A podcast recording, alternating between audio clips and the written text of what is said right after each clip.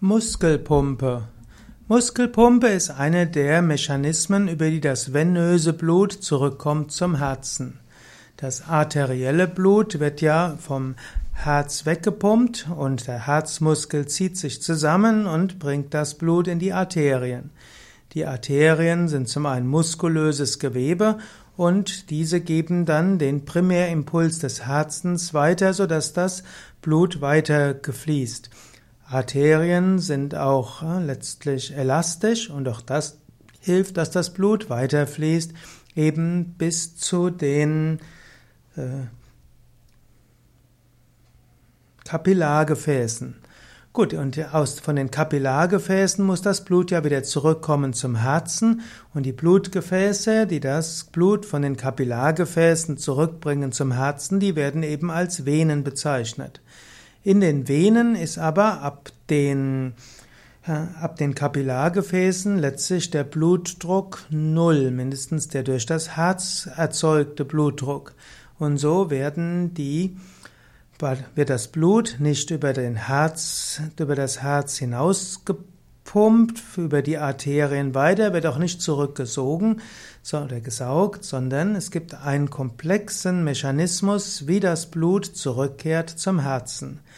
Zum einen gibt es dort natürlich die Schwerkraft. Wenn du aufrecht stehst, wird das Blut, das oberhalb des Herzens ist, von der Schwerkraft nach unten transportiert. Wenn du in einer Umkehrstellung bist, kommt auch das Blut der Beine schneller zurück zum Herzen. Eine zweite, ein zweites Prinzip ist die Zwerchfellpumpe. Wenn du fest ein- und ausatmest, dann entstehen Druckunterschiede in den Bauchorganen. Über diese Druckunterschiede werden, wird das venöse Blut weiter gedrückt. Und da die Venen Venenklappen haben, sorgen diese Venenklappen dazu, dass durch die Druckunterschiede das venöse Blut nur in einer Richtung gehen kann, nämlich zum Herzen. Dann gibt es die sogenannte Muskelpumpe. Wenn du Muskeln verwendest, dann entstehen dabei Druckunterschiede in den Venen. Und diese Druckunterschiede führen wiederum dazu, dass Blut in eine Richtung weiter gedrückt wird, denn die Venenklappen sorgen dafür, dass Blut nur in eine Richtung geht. Die Muskelpumpe ist also sehr wichtig, damit die, das venöse Blut zurücktransportiert wird.